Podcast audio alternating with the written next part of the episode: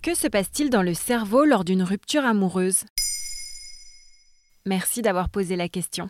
On parle de cœur brisé, pourtant lors d'une rupture amoureuse, c'est notre cerveau qui est le plus touché. La science a démontré que la douleur liée à une rupture est bien réelle. Dans une étude publiée dans le Journal of Neurosciences, des chercheurs de l'Université du Colorado à Boulder, aux États-Unis, ont constaté que les douleurs émotionnelles activent exactement les mêmes régions cérébrales que lors d'une douleur physique. Lors d'une rupture, la douleur peut même être équivalente à celle d'un deuil.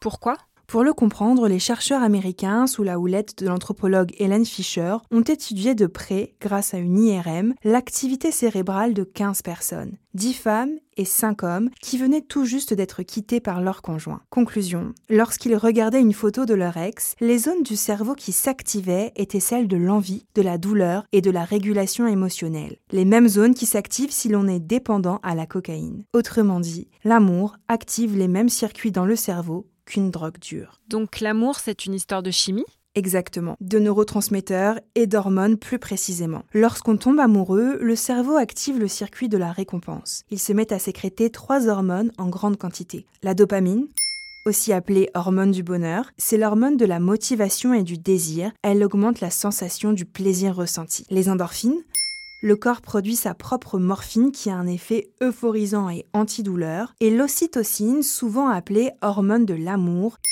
car les chercheurs ont découvert qu'elle intervient dans le désir. Après une relation sexuelle, le taux d'ocytocine monte en flèche.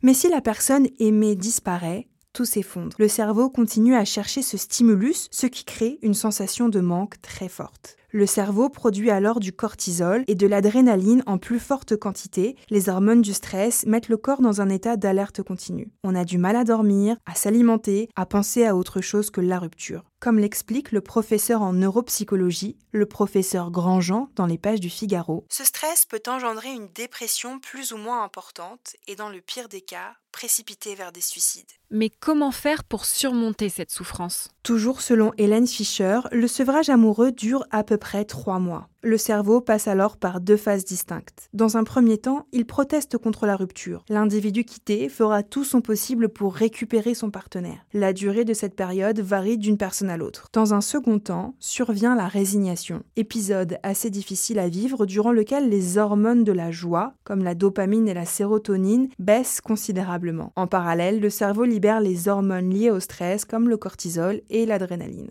Mais avec le temps, le cerveau va retrouver progressivement une activité normale. Les hormones vont s'équilibrer, la douleur s'estomper et vous serez prêt alors à retomber amoureux. Maintenant, vous savez, un épisode écrit et réalisé par Olivia Villamy. Ce podcast est disponible sur toutes les plateformes audio. Et si cet épisode vous a plu, n'hésitez pas à laisser des commentaires ou des étoiles sur vos applis de podcast préférés.